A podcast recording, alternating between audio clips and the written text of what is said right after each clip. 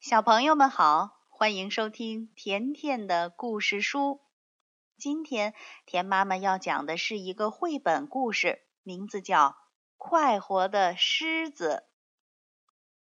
从前有一只非常快活的狮子，它的家并不在那个又热又危险的非洲的原野上，那里经常有端着枪的猎人在埋伏着。他住在法国一座可爱的小城里，到处可以看到棕色的屋顶、灰色的百叶窗。快活的狮子在这小城的动物园里有一间小房子，它独个儿待着。门前是一座大假山，一条小河环绕着它的家。附近还有一个花坛，还有一个音乐亭子。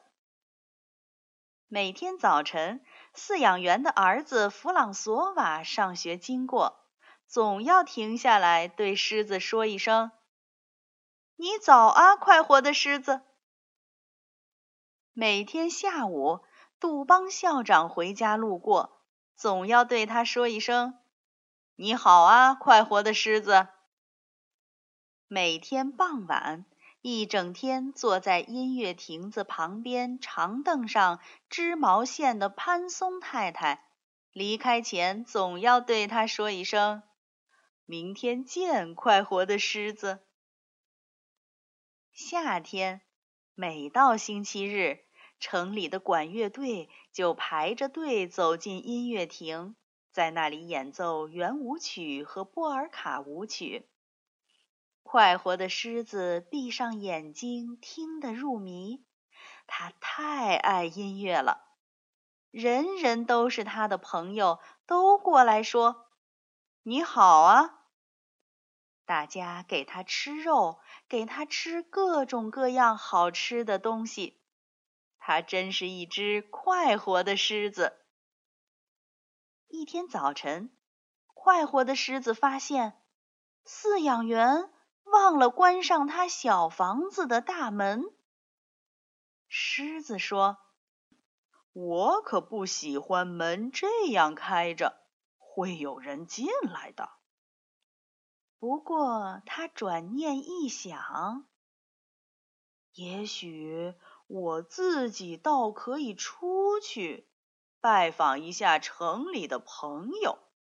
平时都是他们来看我，我也应该去看看他们呀。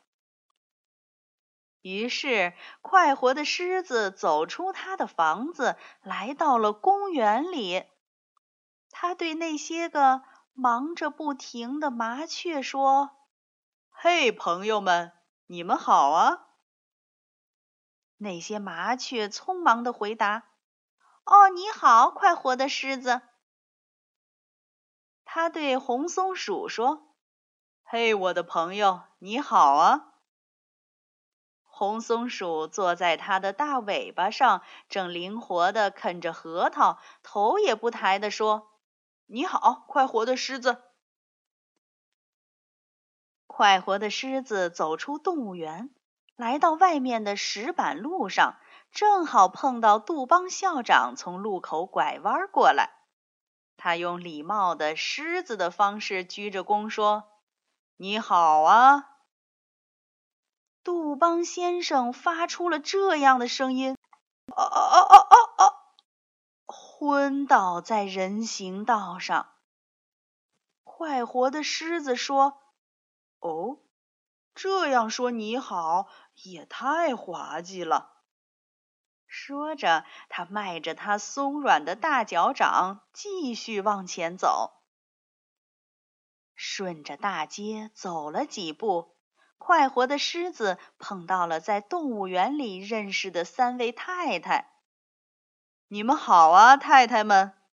哦，我的天哪！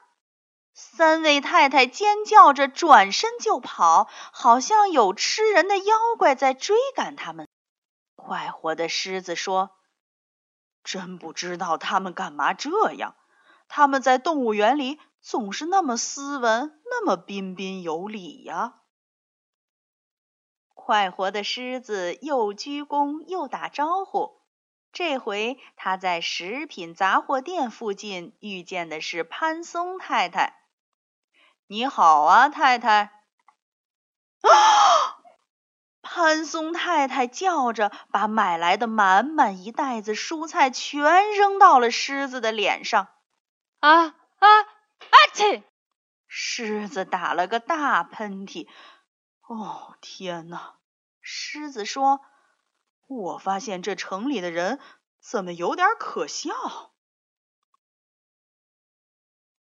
这时候，狮子听到喧闹的乐队声，他转到另一个路口，城里的那支管乐队正排着队穿过挤满人群的街道，大踏步的行进。狮子还没来得及对他们鞠躬说一声“你们好”，音乐声就变成了震耳欲聋的尖叫声，真是闹翻天了！吹号的、敲鼓的、看热闹的，全都在跑，你撞我，我撞你，见门就钻。人们纷纷逃进路边的咖啡馆，一眨眼的功夫，街上空了。一片寂静。狮子坐下来想：这到底是怎么回事儿啊？依我看，人们不在动物园里的时候，一定就是这个样子的。他站起来，继续走，想找到一个不会晕过去、不会哇哇大叫、不会逃走的朋友。可是他看到的人全都躲在最高的窗子里和阳台上，激动地对他指指点点。突然，他又听到了什么新的喧闹的声音，这声音是。嘟嘟嘟嘟嘟，呜呜，声音越来越响，越来越响。狮子说：“这是风声吧？要不然就是动物园里的猴子出来溜达了。”突然，从旁边一条街上冲出来一辆旧火车，在离狮子不远的地方停了下来。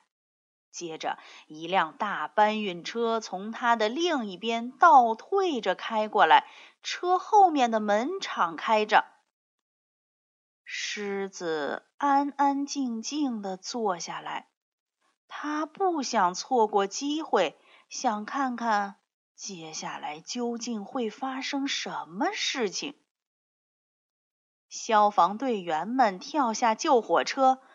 慢慢的向狮子靠近，他们拖着一根粗粗的水龙带，非常非常慢的越走越近，越走越近。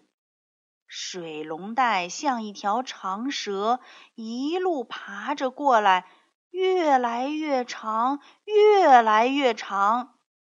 忽然，在狮子背后，一个很小的声音叫道：“你好啊，快活的狮子！”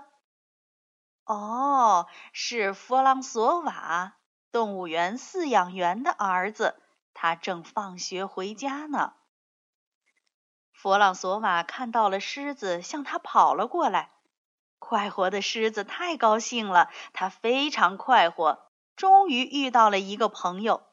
这个朋友见了他不逃走，还对他说：“你好。”狮子把那些消防队员全抛到了脑后。狮子始终没弄明白，那些消防队员到底想干什么呀？弗朗索瓦把手放在他蓬松的鬃毛上，说：“狮子，我们一起回动物园去吧。”快活的狮子咕噜噜地说：“好的，走吧。”弗朗索瓦和快活的狮子一起走回动物园，消防队员们上了救火车，一路跟在他们后面。高处阳台上和窗子里的人们终于欢呼着说：“你好啊，快活的狮子！”从那以后，快活的狮子吃到了许多最好吃的东西，都是城里的人们省下来送给他的。不过，你要是再打开他的大门，他可不愿意再出去了。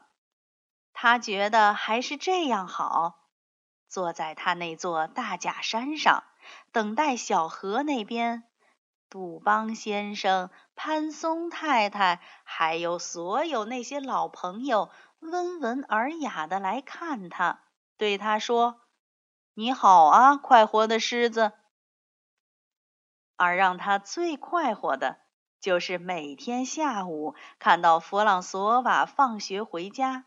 穿过公园，一路走来。